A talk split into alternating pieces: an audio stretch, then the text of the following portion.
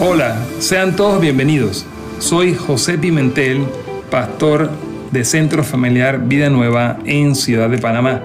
Te damos la bienvenida a nuestro podcast y espero que sea de bendición para tu vida. Disfrútalo. Hay un anuncio importante que lo vamos a fusionar en la palabra de hoy. Y estamos en una temporada, en un mes especial que desde el año pasado hemos conectado para hablar de las naciones de la tierra. ¿Qué son las naciones de la tierra? Le pido al, equipo audiovisuales que me conecte dos pasajes que vamos a leer hoy. Vamos a leer varios pasajes, pero dos específicos que me gustaría que ustedes lo vean.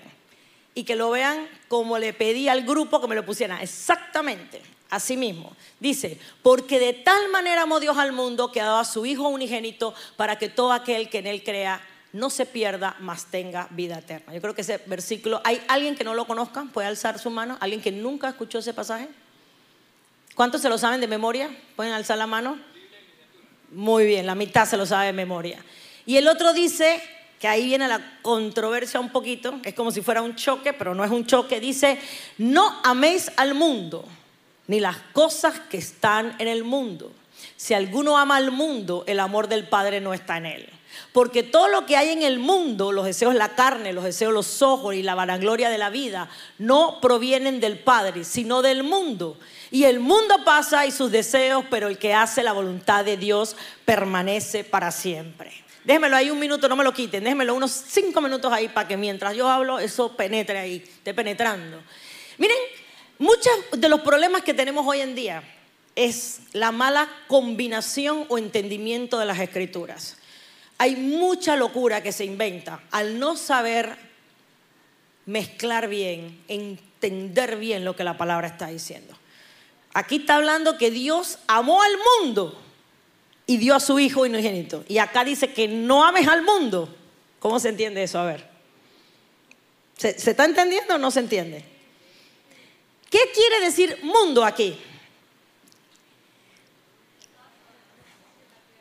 El mismo mundo de allá, el mismo mundo de acá. Y lo mencionan uno, dos, tres, cuatro, mm, cinco veces. Cinco, seis veces. Que no ames al mundo.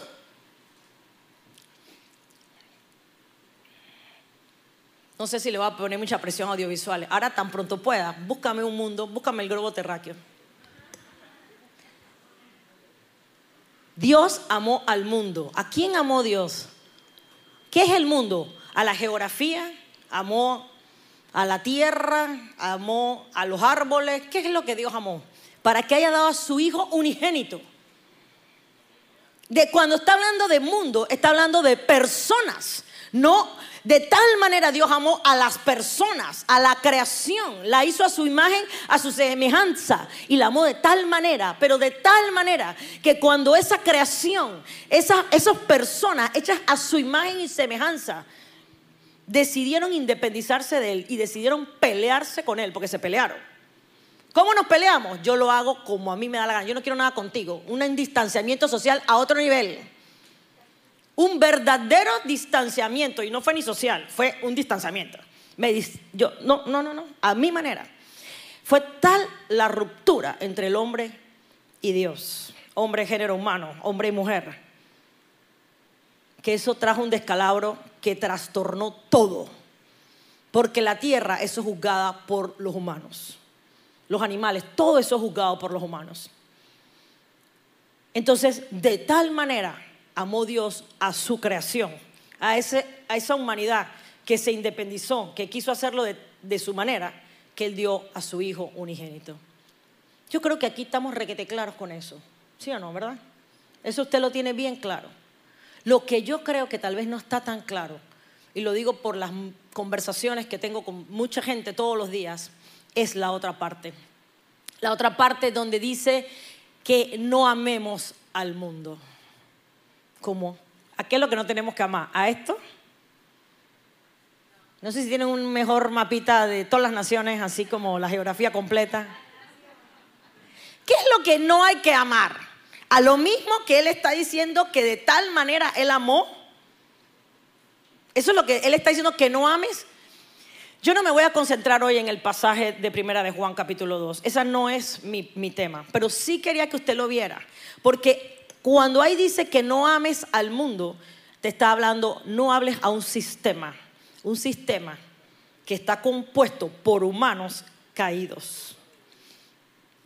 Por humanos rebeldes que de alguna manera nos hemos peleado con Dios. Desde, desde siglos atrás hasta el día de hoy. No ames esa vanagloria que viene por los ojos, esa lo que no debes amar es ese egoísmo. ¿Y por qué se habla de mundo? ponme otra vez los dos pasajes antes de que me pongas el planeta Tierra o lo que pueda encontrar. Vuelvan a los versículos anteriores. Dice, no améis al mundo ni las cosas que están en el mundo. Si alguno ame al mundo, el amor del Padre no está en él. Este es un versículo muy controversial y que ha sido usado de una manera muchas veces incorrecta. Porque todo lo que hay en el mundo, ahí está hablando del egoísmo de los humanos, que es los deseos de la carne. Los deseos de la carne es para mi satisfacción. ¿Qué es lo que yo quiero ahorita? Mm, tres banana split con dos hamburguesas. ¿Qué quiero también? Mm, quiero ese hombre que es de Hollywood. Mm, también quiero ese carro que es de Hollywood. Y, tengo, y quiero la casa, y quiero la joya, y quiero la ropa. Esos son los deseos de la carne, los deseos de los ojos y la vanagloria de la vida, que no provienen del Padre, sino del mundo, del sistema. ¿Tiene algo de malo querer comer? ¿Tiene algo de malo tener, querer tener una buena casa? ¿Tiene algo de perverso tener un buen carro? No, eso es lo que está diciendo. Pero cuando yo pongo ni el ejemplo, esos deseos para mí satisfacción personal que se van volviendo desmedidos y que llegan un momento que yo entro en un conflicto con mis otros seres a la par mío, la humanidad. ¿De dónde vienen los conflictos? ¿De dónde vienen las guerras? ¿De dónde vienen los pleitos? Quítate tú para ponerme yo. Yo quiero la mejor presa. Yo quiero la mejor cama. Yo quiero el control. Yo quiero todo. Yo quiero que todo el mundo me alabe a mí. Yo quiero ser la más bonita. Espejito, espejito. ¿Quién es la más bonita? Teresita, dice Josecito. Ah, entonces, todo lo quiero para mi satisfacción personal. Y es allí donde el Señor dice, el mundo pasa. ¿Qué es lo que pasa? Los humanos no. Lo que va a pasar es esa vanagloria y los deseos. Entonces, cuando Dios amó, miren, Dios amó la tierra porque Él la creó. Claro que amó la tierra y amó los pájaros y amó los animales. Él lo hizo todo. Pero cuando Él dice que de tal manera amó todo esto que está aquí, Él está hablando de algo mucho más profundo. Está hablando de ti y de mí. Pero muchas veces nuestro evangelio se vuelve muy individual. Creemos que todo se trata de mí. Dios está conmigo y es verdad. Dios es mío, es cierto, es mi Padre. Yo puedo hablar con Dios 24 horas, es cierto, todo eso es verdad. Pero Dios no solamente me ama a mí, también te ama a ti. Pero no solamente te ama a mí y a mí, a ti. Habla, ama a todo el mundo, a todas las personas que Él creó. ¿Cuántas personas hay en el, en el globo terráqueo?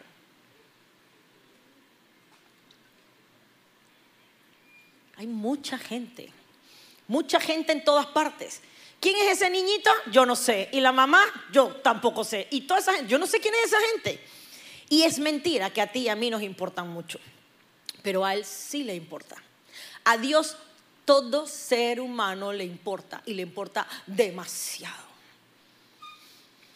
Yo no sé cómo hace Dios, porque nuestras 24 horas, que las de Él no son 24 horas, porque Él es eterno, pero al, al final sí son las 24 horas. Él está viendo todo el tiempo todo momento a una humanidad con un distanciamiento X large. No me interesas tú, pero al mismo tiempo me interesan tus beneficios. Quiero tus bendiciones. Quiero todo lo que tú me puedes dar, pero no a ti. Por eso los profetas usaron muchísimas veces la expresión del adulterio, de la prostitución. Porque la prostituta quiere tu dinero, no te quiere a ti. Y te va a fingir que te quiere a ti para sacarte el dinero. Y parece mentira, pero funciona. Es una industria enorme. ¿Y quién cae en esa industria? ¿Los pobres de la tierra? No, los millonarios de la tierra, pues eso es lo que pueden pagar. El pobre resuelve de otra manera, pero no de esa forma. Y por eso el Señor tuvo que decir que somos como las prostitutas. Y aquí incluye todo, mujeres y hombres. Porque quiero tus beneficios, pero no te quiero a ti. Quiero todo lo bueno tuyo, pero sin ti. Eso es triste, muy, muy triste. Porque Él nos quiere, nos quiere de tal manera, de tal manera. Es difícil explicarlo, pero yo sé que ustedes me entienden. De tal manera que no tengo ninguna objeción, ninguna limitación para darte todo lo que yo tengo. Quiero que me acompañen a leer una cantidad de pasajes. Le voy a pedir al equipo que me ayude. Vamos a ir soltando. Suéltenmelo en el orden que se los puse para que andemos lo más rápido que se pueda. Y cuando no tengo versículos, pueden poner figuritas. Colosenses 1:18. Cristo también es la cabeza de la iglesia, el cual es su cuerpo. Él es el principio. Él es el principio supremo sobre todos los que se levantan de los muertos. Así que Él es el primero en todo. Él es la cabeza. ¿La cabeza de qué? Vamos a seguir leyendo para que todo se vaya explicando a la medida que leemos un poquito más. Suéltame los otros versículos, por favor. Vamos a ver un libro que les encanta mucho, Efesios. Pues hay un solo cuerpo y un solo espíritu, tal como ustedes fueron llamados a una misma esperanza gloriosa para el futuro. Nadie odia a su propio cuerpo, sino que lo alimenta y lo cuida tal como Cristo lo hace por la iglesia. Y nosotros somos miembros de ese cuerpo.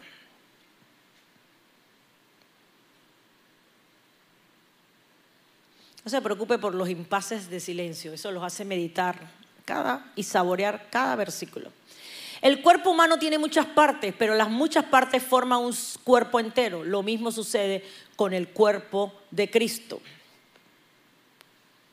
Entre nosotros hay algunos que son judíos y otros que son gentiles, algunos son esclavos y otros son libres, pero todos fuimos bautizados en un solo cuerpo por un mismo espíritu y todos compartimos el mismo espíritu.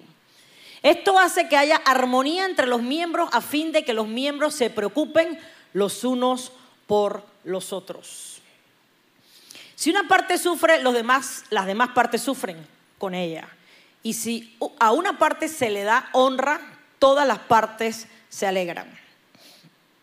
Y no están unidos a Cristo, la cabeza del cuerpo, pues Él mantiene todo el cuerpo unido con las articulaciones y los ligamentos del cual va creciendo a medida que Dios los nutre.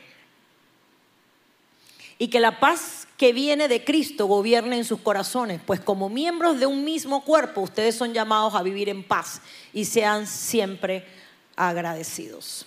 Voy a dejarlo hasta aquí por un ratito y después vemos la otra parte de los pasajes. ¿Qué es la iglesia? Algunos me podrán decir, la iglesia es un edificio. Otros me van a decir, es el cuerpo de Cristo. ¿Qué es el cuerpo de Cristo? La iglesia. Volvemos otra vez a la, la iglesia, el cuerpo de Cristo, el cuerpo de Cristo, la iglesia. Hemos leído que la cabeza del cuerpo y de la iglesia, ¿quién es? Es Cristo. Esa parte está clara. Lo que a veces no está tan claro es quién es el cuerpo, quién es la iglesia. Lo que tampoco a veces está claro es la importancia del cuerpo, la importancia de la iglesia. Yo estoy segura que no soy la única que ha escuchado muchísimas veces, yo amo a Dios, pero no a su iglesia. La iglesia está llena de falsedad, de hipocresía, de muchos malos testimonios. Yo no necesito ese lugar de gente falsa, hipócrita. Yo lo hago a mi manera. Yo busco de Dios como a mí me gusta. Yo lo hago de mi forma. Yo no necesito ir a congregarme para estar bien con Dios. Yo estoy bien con Dios y yo sola. ¿Cuántos han oído eso? Levánteme la mano. Dice Jenny que lo han pensado. Hay un, hay un poco de gente que nunca ha escuchado eso. Qué bien. Yo lo he escuchado, uff, pero demasiadas veces. Hay mucha palabra que no hay tiempo para leer, que dice, Son pasajes que nos hemos podido aprender y si no se lo ha aprendido, apréndaselo de memoria. Juan 1.12. A los que le recibieron, a los que creen en su nombre, les dio potestad de ser hechos hijos de Dios. Dios creó toda la humanidad. Toda la humanidad es creación de Dios. Plantas, animales, seres humanos. Pero hijos, ¿quiénes son los hijos? Los que le reciben, los que le creen. Podríamos decir tantos pasajes que indican de una manera bien puntual que esos son el cuerpo de Cristo. ¿Usted cree que el cuerpo de Cristo es toda la creación? ¿Todo ser humano creado es cuerpo de Cristo? ¿Cómo puede ser cuerpo de Cristo gente que no le interesa que Jesucristo sea su cabeza? A ver, traducción más fácil. ¿Quién es el cuerpo de Cristo? Los que Cristo es su cabeza. Sí, muy simple. Si mi cabeza no es Cristo, yo no soy parte del cuerpo. Yo soy parte del cuerpo si yo hago a Cristo mi cabeza, mi Señor y mi Salvador. ¿Quiénes han dicho a Jesucristo, quiero que sea mi Señor y mi Salvador? Muchos de ustedes le han dicho a Cristo, quiero que seas mi Señor y mi Salvador. ¿Sí o no? ¿Puede levantar su mano? ¿Puede levantar su mano? Estamos aquí llenos de gente que le ha dicho a Jesucristo, quiero que seas mi Señor y seas mi Salvador. Entonces, ¿qué somos? Somos el cuerpo de Cristo. ¿Sí o no? ¿Somos la única parte del cuerpo de Cristo? ¿Dónde más hay cuerpo de Cristo? En el mundo entero está el cuerpo de Cristo. Muchísimos lugares. No solamente aquí, en este lugar, estamos en. Estamos aquí en calle, ¿qué? Aquilino de la Guardia. Bueno, la calle no sé cuál es la calle. Somos el, no, no somos el único cuerpo. En la otra esquina hay cuerpo de Cristo. Más allá adelante hay cuerpo de Cristo. Más atrás hay cuerpo de Cristo. Panamá hay un gran cuerpo de Cristo. Un cuerpo de Cristo identificado. Un cuerpo de Cristo que dice, Jesús en mi cabeza. Lo hago como Él dice. Él dice bautizarse, me bautizo. Él dice congrego, me congrego. Él dice doy, doy. Yo hago todo lo que Él dice que tengo que hacer. Ese es el cuerpo. Pero algo interesante que yo creo que muchas veces no vemos y no entendemos es que yo no soy el único cuerpo, yo soy parte del cuerpo. Usted tal vez es uña, tal vez toda esta iglesia es tobillo, nada más somos tobillo, puede ser. Dice que ahí leímos, somos las articulaciones. Puede ser que CFVN solamente es un tobillo en el cuerpo de Cristo. el cuerpo de Cristo es enorme. ¿Cuánta gente hay en el mundo entero? Mucha gente. ¿Cuánto cuerpo de Cristo hay en la India? ¿Cuánto cuerpo de Cristo hay en Mongolia? ¿Cuánto cuerpo de Cristo hay en Afganistán? ¿Cuánto cuerpo de Cristo hay en Colombia y en Venezuela? Somos el cuerpo de Cristo. Somos el cuerpo de Cristo. Somos la iglesia, la amada iglesia. Usted puede creer y puede pretender todos los que son padre y madre, que tienen más de un hijo, yo tengo dos hijas. ¿Puede estar una mamá feliz que sus dos hijas vivan peleando? ¿Puede estar una mamá feliz o un padre feliz que una hija desprecia al otro hijo y viceversa? ¿Está usted feliz cuando hay conflictos entre los hijos? Hay padres que eso les gusta y son ellos los que meten candela. Eso es anti, anti todo, pero existe. Pero estamos hablando en lo normal, como debería ser. ¿Cómo crees que Cristo puede estar feliz cuando su cuerpo anda en conflicto?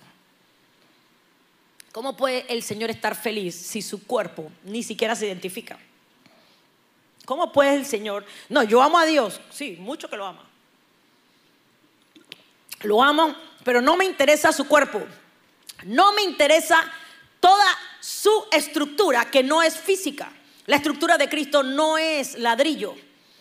Interesante, acabas de hacer una presentación que tiene que ver con pintura, con piso, y eso es importante, claro que sí. ¿La vasija importa o no importa? ¿Usted cómo se toma el agua? Así, que se le chorrea por las manos. Usted necesita un vaso para tomarse el agua, ¿sí o no? O una botella. Y la botella y el vaso debe estar limpio, ¿sí o no? Pero lo importante es el agua. Lo importante es la gente no solamente la estructura. Entonces, puedo ser yo una persona enamorada de Jesús, quiero hacer todo por Cristo, pero desde una sola individual. Yo me meto en mi cuarto, leo la Biblia, oro, me conecto con el Espíritu Santo, me conecto con todas las redes sociales, con todas las plataformas que hay. Yo y Dios, Dios y yo, y Dios y yo, y yo y Dios. Pregunto, ¿tú crees que eso honra a la cabeza del cuerpo?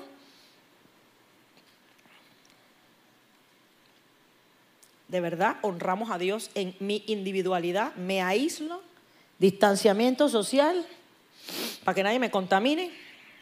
No me estoy refiriendo al COVID, saquemos el COVID del lado, lo estoy diciendo desde otro contexto. Entiendo las mascarillas, entiendo todo y no estoy por esa línea. Estoy de una manera que yo me voy metiendo en mi concha, no quiero ver a nadie, no quiero que nadie me moleste y yo no quiero saber nada de nadie. Porque todo el mundo me vale, porque son todos unos Así es la gente, somos la gente. Es todo lo contrario a todo lo que acabamos de leer. Pueden ponerme el que quieran de los versículos, cualquiera de los que les di antes, los que ya leyeron. Vamos a ir y leamos qué dice la cabeza del cuerpo y la importancia que tiene su cuerpo. Su cuerpo, tú y yo, somos el reflejo o deberíamos ser el reflejo de Él para toda esa cantidad de gente que no lo conoce. Cualquiera, ponme cualquier versículo de los que ya leímos. Por lo tanto, cualquier... No, esos son los nuevos, yo estoy hablando de los viejos, no me pongan los nuevos, ponme los viejos. Eso va después, estoy diciendo los que ya leímos. Dice, pues hay un solo cuerpo y un solo espíritu, tal como ustedes fueron llamados a uno mismo, esperanza gloriosa para el futuro. ¿Cuántos cuerpos y cuántos espíritus hay? ¿Usted a cuál pertenece? Al único que hay. Si hay una sola cabeza, hay un solo cuerpo. O estamos o no estamos. ¿Cómo, ¿Qué tengo que hacer cuando yo estoy? Échame para atrás cualquier otro versículo, cualquiera otro. No voy a leerlos todos otra vez, solamente quería dos, como quien dice random así, al, azar. Dice, nadie odia a su propio cuerpo, sino que lo alimenta y lo cuida tal como Cristo lo hace por la iglesia. Su mano derecha no anda peleando con la mano izquierda. Usted, como Dios, alimenta las dos manos. Cuando usted come, la sangre va para las dos manos. No dice que para la derecha sí, para la izquierda no, para la izquierda. No, va para las dos manos, ¿sí o no? Entonces, él le importa el cuerpo. Le importa el cuerpo porque le interesa al mundo, le interesa todo. Es muy sencillo. Un cuerpo, Cristo, la cabeza y todo lo demás se conecta con Él. Tú y yo estamos conectados, inter, super, hiper conectados o deberíamos, o pretendemos, o queremos esa conexión con quién? Con la cabeza. ¿Sí o no? Usted está hoy aquí, no para oír a Tere, no para oír a Alejandro La Grota. Usted vino aquí porque a usted le importa Dios. ¿Sí o no? ¿Para qué se vistió y medio que madrugó y se arregló? ¿Para qué? Porque le importa a Dios. Y eso es tremendo. Creo un aplauso para usted mismo. Un aplauso. Porque a usted le importa a Cristo. Yo sé que a usted le importa el Señor. Si a usted no le importara el Señor, usted no estaría hoy aquí. Y los que me ven por las cámaras, si a usted no le importara el Señor, hoy estaría en un desayuno chino o estaría en el McDonald's, pero no estaría viendo la sintonía. Porque ¿para qué va a sintonizarse si no le importa a Dios? Usted está aquí porque a usted le importa a Dios. No deje que el enemigo le diga mentiras. Dile, Satanás, fuera. A mí sí me importa Dios, porque el diablo te miente al oído. Sí te importa, claro que te importa. Eres hijo de Dios, has sido sellado. Hemos estado en Epic. Escuchamos a Salomón la semana pasada, tremenda. Hemos estado bajo un, un training tremendo de su palabra. Gloria a Dios por eso. Queremos terminar de afilar ese lápiz, perfeccionar toda esa palabra que se nos ha estado impartiendo de una manera muy, muy tremenda. A Dios le importa cada ser humano que existe en la faz de la tierra, desde que creó Adán hasta el último que no sabemos quién va a ser, el creado. El último ser humano que nacerá en el último momento que yo no sé cuándo va a ser. Él importa demasiado. Piense un poquito. El pasaje que dice que tus cabellos están contados. Aquí, esto Juan, Juanjo, que está recién pelado. ¿Cuántos cabellos tiene Juanjo? Yo qué voy a saber cuántos cabellos tiene Juanjo. ¿Tres mil, cuatro mil, diez mil? Yo no sé, pero tiene el pelo corto, imagínate. Y Diana, ¿cuántos cabellos tiene? Que está largo. Él dice que los contó. Y que cuando se te cae uno y tienes que barrerlo, Él sabe. Yo no sé si usted puede entender la magnitud del amor de Dios. ¿Por qué está triste? Dios lo ama con un amor impresionante, entrañable. Le importa todo tu ser, espíritu, alma y cuerpo. Te ama tanto, tanto, tanto, que se vino a la tierra, se hizo hombre y fue sometido a toda tortura, a toda maldad. Por eso Él con toda autoridad te puede decir, no ames lo que no tienes que amar, no desgaste tu energía en lo que no vale la pena, no dejes que el enemigo te torture, no hagas lo que tú crees que te va a dar placer, pero no te va a dar placer, te va a traer dolor y te va a traer sufrimiento. Él sabe por qué Él nos hizo y por eso Él con mucho, mucho, mucho, mucho cuidado mandó a sus profetas, mandó a sus siervos a que escribieran toda una palabra, que no era un montón de reglas para fastidiar. No comas, no hagas, no, no, no, no, no, no, él no anda en el negocio del fastidio. Ese no es el negocio de Dios. Él está en el negocio de amarme, de amarte a ti. He venido para que tengas vida, vida, vida y vida en abundancia. Pocas palabras, hágame caso, dice el Señor. Hágame caso que yo sé lo que le conviene. Andrea, yo sé quién es el mejor marido para ti. No lo busques tú, ya yo te lo tengo preparado. Espera en mí, dice el Señor, a través de su palabra. Pero esa misma palabra se la dice a Vicky. Vicky, yo tengo tu familia en tus manos. Tenga paz. No se afane, no se preocupe. Yo tengo todo bajo control. Lo que parece algo que es para desestabilizarte, no, es para estabilizarte. Cuando Dios permite dolor, catástrofe, problemas, es para de alguna manera enderezar nuestros caminos. Caminos que a veces se tuercen por nuestra necedad, por nuestra carnalidad. Dios sabe, Romina, cuántos hijos vas a tener. Y sabe los nietos que vas a tener. Ya lo sabe, Él sabe todo. Confiemos en Él, descansemos en Él. démosle un voto de confianza al Creador del universo, al que te amó de tal manera de tal manera te amo.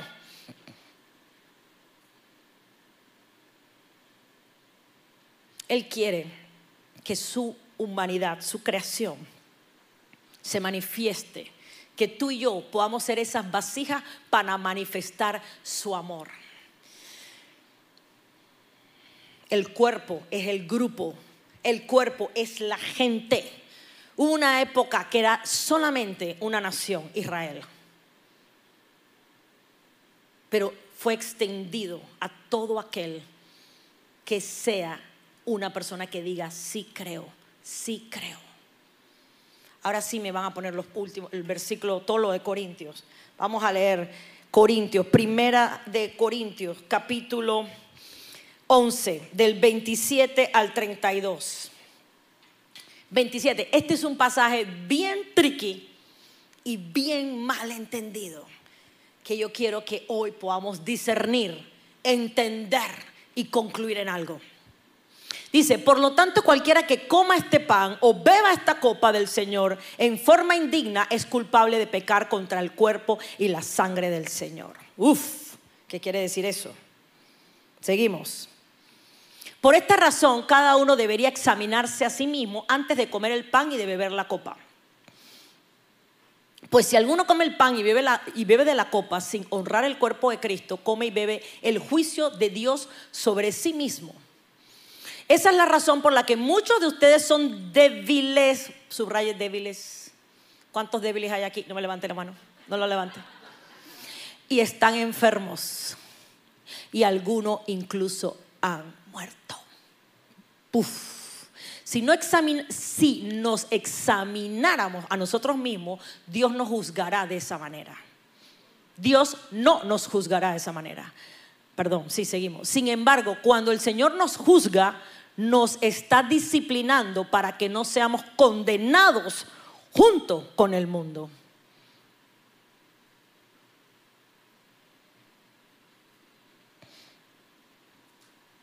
Tú sabes cuánta gente a nivel mundial ha pensado, católicos, ortodoxos, griegos, evangélicos, protestantes, todos. Pero métale un poquito cabeza para que no creas que es que yo descubrí el agua. No, no, yo no la descubrí. Pero nada más analice esto.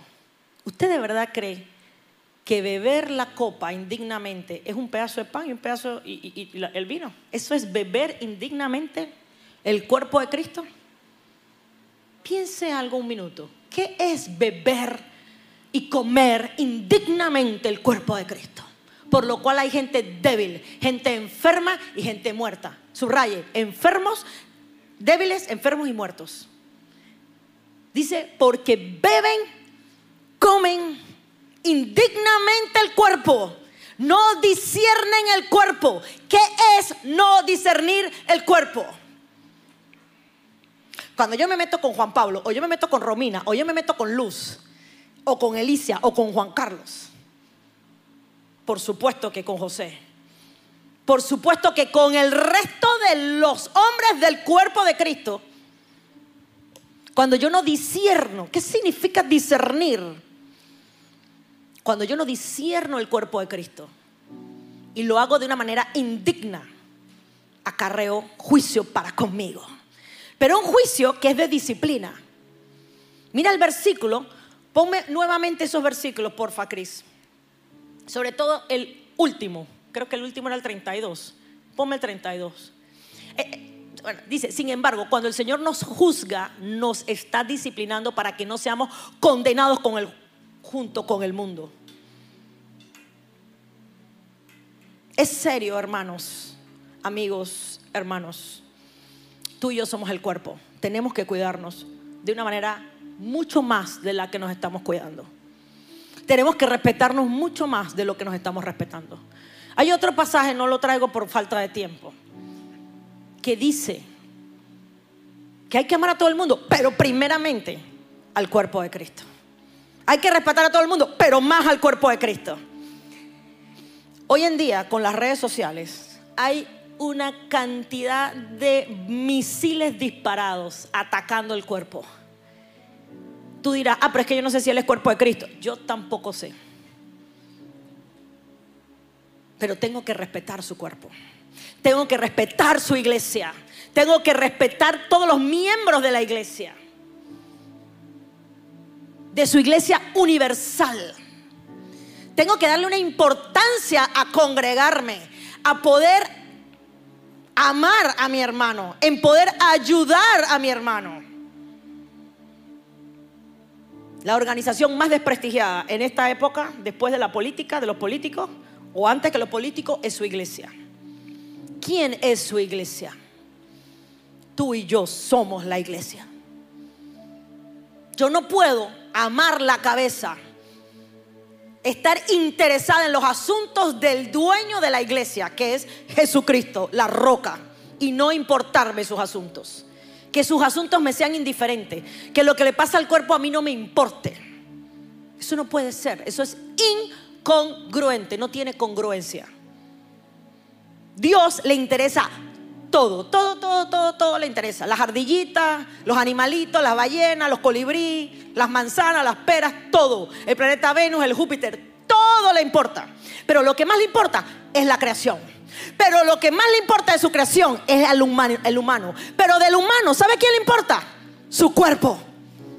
Porque su cuerpo somos todos los que les hemos dicho, sí, sí Señor, sí te quiero, quiero que seas mi cabeza, quiero que tú seas mi Señor. La gente quiere ir para el cielo, yo no sé qué va a haber en el cielo. ¿Qué va a ver usted en el cielo? Yo le anticipo, va a haber gente. ¿Qué gente? ¿Qué gente es la que usted va a ver en el cielo? La iglesia. ¿Cuál iglesia? ¿A quién quién viene a buscar el Señor? ¿A quién? A su iglesia, a su cuerpo. Entonces, ¿por qué mientras no viene, boom, patada, boom, puñete, boom, puñete, todo el día puñete, puñete, puñete? Tenemos un respeto impresionante, los cristianos, estoy hablando de los cristianos y el cuerpo, a toda la gente que está fuera de aquí. El mendigo a la calle, vamos a darle comida porque pobrecito. Caramba, ya hay que hacerlo. Y la prostituta, vamos a, vamos a ayudar. ¿Tenemos más misericordia a la prostituta? Del ciego, del enfermo, que del cuerpo. Me importa más el desvalido que el cuerpo. Todo importa, pero el cuerpo importa. El cuerpo es su iglesia, su hermosa iglesia, que está arrugada y manchada, pero un día se le va a quitar la arruga y un día se le va a quitar la mancha. Un día va a ser transformada. Su iglesia es muy importante. Si usted que me está escuchando, 95% de los que están escuchándome son cuerpos, estoy segura. A usted le importa a Dios que le importe su cuerpo, que le importe su iglesia, que le importe la mano, que le importe el riñón, que le importe todo el cuerpo, todo el cuerpo. Somos apenas, esto es un escuadrón de su cuerpo. Esto es un escuadrón del cuerpo. Somos un escuadrón. Yo no sé si somos el 2485 o el 80988. Yo no sé. Somos una celulita de un gran escuadrón. Respetemos a los otros escuadrones. Respetemos la iglesia. Amemos la iglesia porque Él ama la iglesia. Démosle el valor y la importancia a su cuerpo. Hemos pasado un tiempo, quiero pedirle a todos los de la PET que vengan acá adelante, allá abajo. Hemos comenzado un tiempo de intercesión por las naciones de la tierra. Porque Dios va a trabajar en las naciones de la tierra a través de su iglesia. No lo va a hacer a través de los ángeles, aunque de vez en cuando se manifiestan. Y amén por esos ángeles, porque bastante que ayudan. Pero él no dijo a los ángeles vayan y hagan discípulos. Le dijo a las naciones. Le dijo a su iglesia, vayan a las naciones. ¿A quién le dijo que fueran a las naciones? ¿Solamente a los doce apóstoles? ¿Solamente ellos tenían que ir a las naciones? Ya se acabó, cerramos el canon, ya no hay más nadie que va para las naciones. Solamente hago esa pregunta. Solamente tenía que ir Pedro, Juan a las naciones.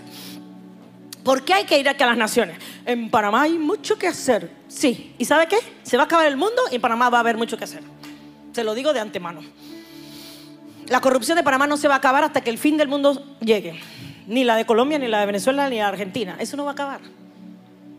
Pero no estamos en ese negocio. Sí estamos, pero no me refiero a eso. Estamos en el negocio de hacer discípulos. Estamos en el negocio de establecer el reino de Dios en la tierra. El Señor le dio una palabra, le dio una visión a un hombre de Dios de Argentina y le habló de la PET, levantando altares para el establecimiento de su trono en las naciones de la tierra. Íbamos a ir el año pasado, no se pudo. Íbamos a ir este año, no se pudo. No importa, y tal vez no vamos a ir nunca, no importa. Pero Él nos, nos dio una enseñanza, nos dio un mandato.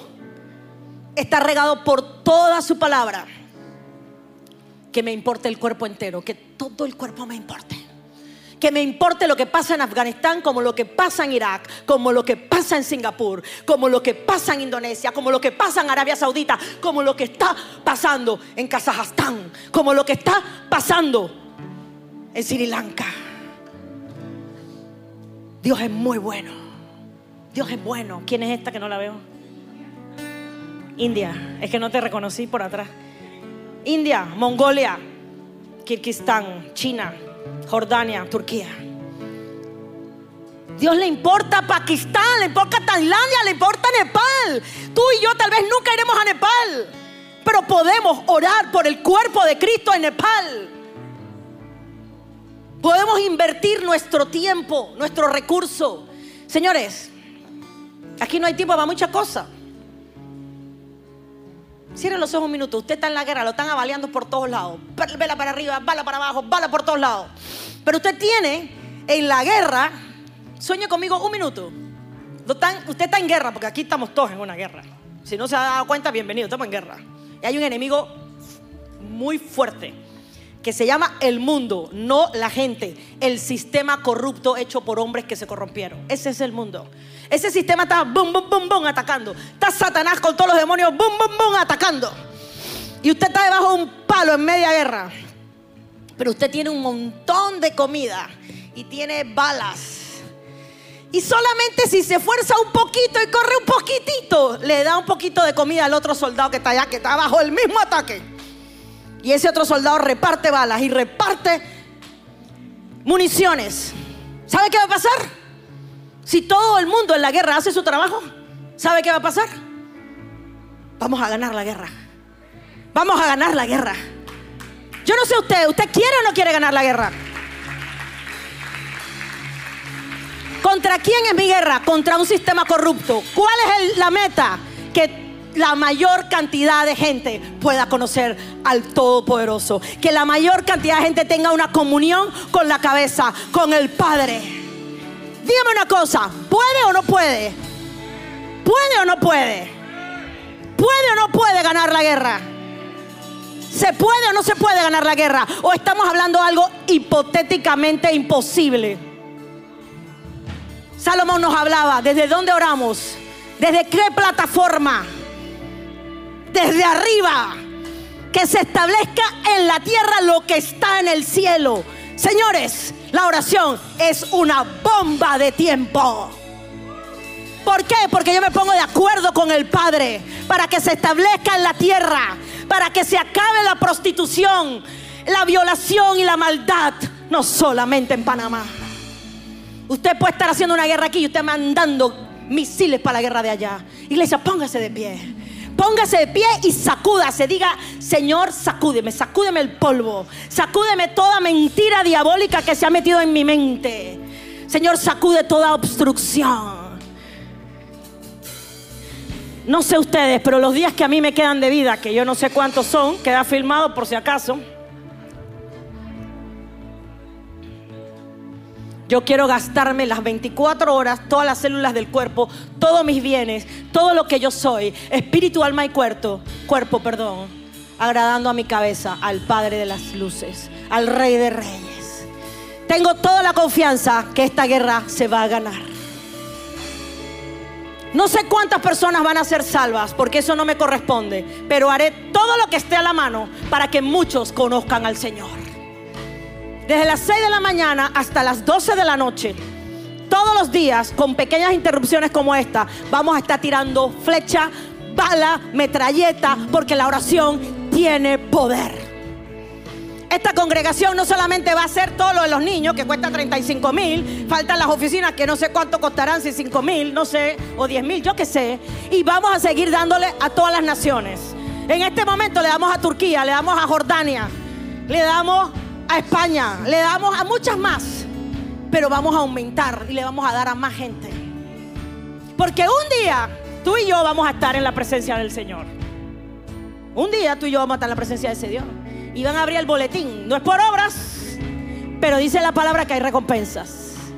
Yo no sé ustedes, los, los que aquí eran buenos alumnos y que querían la mejor nota y que querían las bandas de honor los que quieren las mejores casas, los mejores carros, las mejores joyas, la mejor apariencia. Todo eso es válido. Ojo, no me estoy metiendo con eso. Pero un día, allá arriba, se abre el boletín y las recompensas se van a dar. ¿Cuáles son? Yo no sé, pero la tierra es muy bonita, así que en el cielo tiene que haber cosas muy hermosas. Y las recompensas tienen que ver con cómo te gastaste para el Rey de Reyes, para la cabeza. Para la cabeza que es Jesucristo. Diez días empezaron el viernes, se acaban el 18, pero nosotros no paramos y seguiremos orando por las naciones y seguiremos yendo a las naciones. Porque las naciones están en el centro del corazón de Dios. Él amó Sri Lanka, él amó la India, él amó Mongolia, él amó Kirguistán, que no sé si se pronuncia así o cómo, ni yo sé cómo se pronuncia ese lugar, pero allá hay gente con Y con sangre. Así es. Lo mismo que en Arabia Saudita. Dios es bueno, José. Y si estamos juntos, Y Dios nos juntó para hacer sus obras en las naciones de la tierra, Panamá y hasta los confines de la tierra. Mientras haya hálito de vida, mientras haya respiración, mientras podamos caminar y mientras el Señor nos regale estas estructuras, haremos todo lo que está a la mano. Haremos todo por su cuerpo. y lo que tú dices tiene que ver con algo que trataba de transmitir también cuando recogíamos las ofrendas, y es que, y algo que hemos estado viendo en esta semana, imagínense que Dios, y sumo nada más esto a lo que estás diciendo Tere, ya Dios no solamente creó las naciones y creó el mundo, creó lo físico y creó la humanidad, creó la gente. Las naciones, naciones son etnias, son familias. O sea, yo quiero que veamos algo. Dios creó hace mucho tiempo, viene haciendo algo. Diga conmigo el proyecto de Dios. Dios lo está haciendo. Nosotros nacimos en un día X, en una familia X, en un país X, y nos unimos a un gran, es como un río, nos unimos a un gran proyecto de Dios. Y podemos decir que ese es el propósito eterno de Dios. Diga conmigo propósito eterno de Dios. Los sueños de Dios. Vamos, dígalo. No sé si es por la mascarilla, pero no los escucho. Diga conmigo los sueños de Dios. El plan de Dios en las naciones. Entonces Dios nos junta eso. Entonces Dios, cuando usted, usted llega a Cristo, no solamente le dio la vida, sino que Él nos deja a nosotros asociarnos con algo que se llama ese plan de Dios a las naciones. Imagínense que Dios, el mismo dueño, el más grande, te dice a ti, y nadie aquí lo merece, nadie nunca lo merece porque siempre es por su gracia. Diga conmigo, es por su gracia. Dígalo, dígale al que está al lado suyo, no es, por, no es por tu cara bonita, dígale a alguien por ahí, no es por tu cara bonita, o no es por tu cara feita, dígale, es por tu gracia. Es por su gracia, quise decir. Es por su gracia, no es por nosotros. Entonces, Él nos está dejando a ti y a mí asociarnos.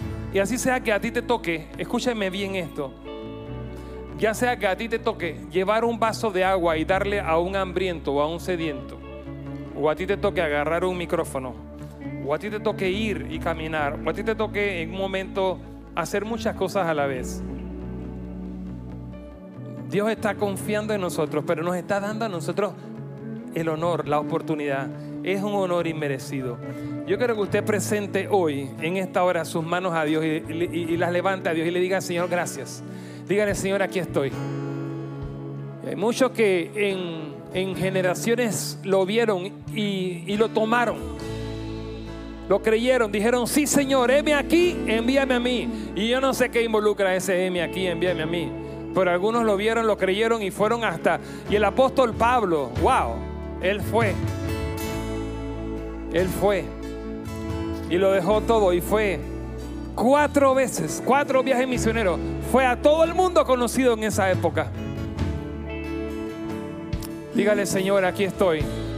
Abraham, lo vimos al principio, él lo creyó y él fue y, y estuvo dispuesto. Señor, por estos 10 días estamos orando por naciones. Y naciones son gente, son familias. Y hoy te decimos, sí, Señor.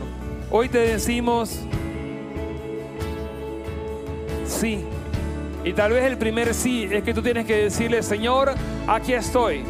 Señor, aquí está mi vida, aquí está mi casa, aquí estoy. Te abro la puerta de mi vida. Primero para que seas mi Señor y mi Salvador. Primero para que entres en mí. Primero para que transformes mi vida. Primero, Señor, para que transformando mi vida, luego entonces transformes mi familia. Transformes mi hogar. Señor, aquí estoy para, para que uses, después que lavaste los platos aquí, para que uses mi familia. Hay un proceso, familia. Hay un proceso, pero Dios te quiere usar. No, es que tú no me conoces, es que tú no conoces mi, mi bagaje, mi historial, tú no conoces la cola de paja que hay. El Señor ve todo. Para el Señor tú estás desnudo y tú no no tienes nada, porque todo el Señor, hasta la ropa que tienes, el Señor te la proveyó. Y hasta el último centavo que tú pudieras tener, el Señor te lo ha dado. El corazón tuyo no para de latir porque el Señor te sostiene la vida. Él te la dio y Él la sostiene hasta el día que Él diga, hasta aquí llegaste. Los pulmones tuyos no dejan de respirar involuntariamente. No es involuntariamente, es que el Señor dijo, Él sopló sobre ti el Zoe de Dios. Vamos, alguien que pueda entenderlo en esta hora.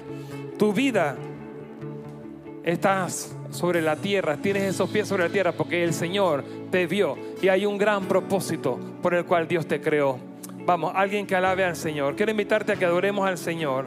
Quiero invitarte a que juntos le digamos, sí Señor, tú eres lo más grande. Sí Señor, no es mi camino, no es un plan que puedo tener yo Señor. Tú estás sobre todo el propósito por el cual tú me creaste. Vamos, alguien que alabe al Señor y entregue, entregue su vida, entregue su tiempo, entregue lo que ustedes entregue. Y vamos, dígale, Señor, quiero estar ahí, apasionado, servirte, hacer lo que tú quieres, Señor. Y estos 10 días nos queremos consumir obedeciendo tu palabra, obedeciéndote a ti. Y queremos, Señor, que tú sigas bendiciendo estos 10 días de oración por las naciones de la tierra, por nuestros hermanos en, en Irak, en Irán, en Kazajstán, en Mongolia, en China, en India, en Sri Lanka, en Bangladesh, por Singapur, por Arabia Saudita, en Yemen, Qatar, por cada nación de la tierra, Señor, por Nepal, por Turquía, por el Líbano, por Israel, por cada una de las naciones de la tierra. Vamos, presente una nación de la tierra en esta hora. Nuestros amados hermanos allá, sobre todo en Asia, donde hay cristianos siendo perseguidos, siendo asesinados, simplemente porque han creído y han querido seguir a Jesús en un ambiente de hostilidad. Pero en esta hora les decimos, Señor, no están solos, les sostenemos en oración, clamamos en esta hora por tu iglesia en las naciones y decimos, Señor, allá donde dicen, Alá es grande. Alá es grande. Nosotros decimos, Jesús es el grande. Nosotros decimos, Señor, el cuerpo tuyo, la iglesia tuya, tú eres la cabeza, pero tú eres el grande. Que tu nombre sea conocido, sea dado a conocer. Que la gloria de Dios que llena toda la tierra, Padre, que crezca el conocimiento de la gloria de Dios en las naciones. Vamos a cerrar este tiempo con, con adoración. Vamos a adorar juntos al Señor. Pero quiero invitarte a que si usted lo cree, usted le dé un fuerte aplauso de alabanza al Rey de Reyes y le diga, Señor, yo te creo. Señor, yo te creo. Señor, yo te creo. Señor, te creemos. Amén.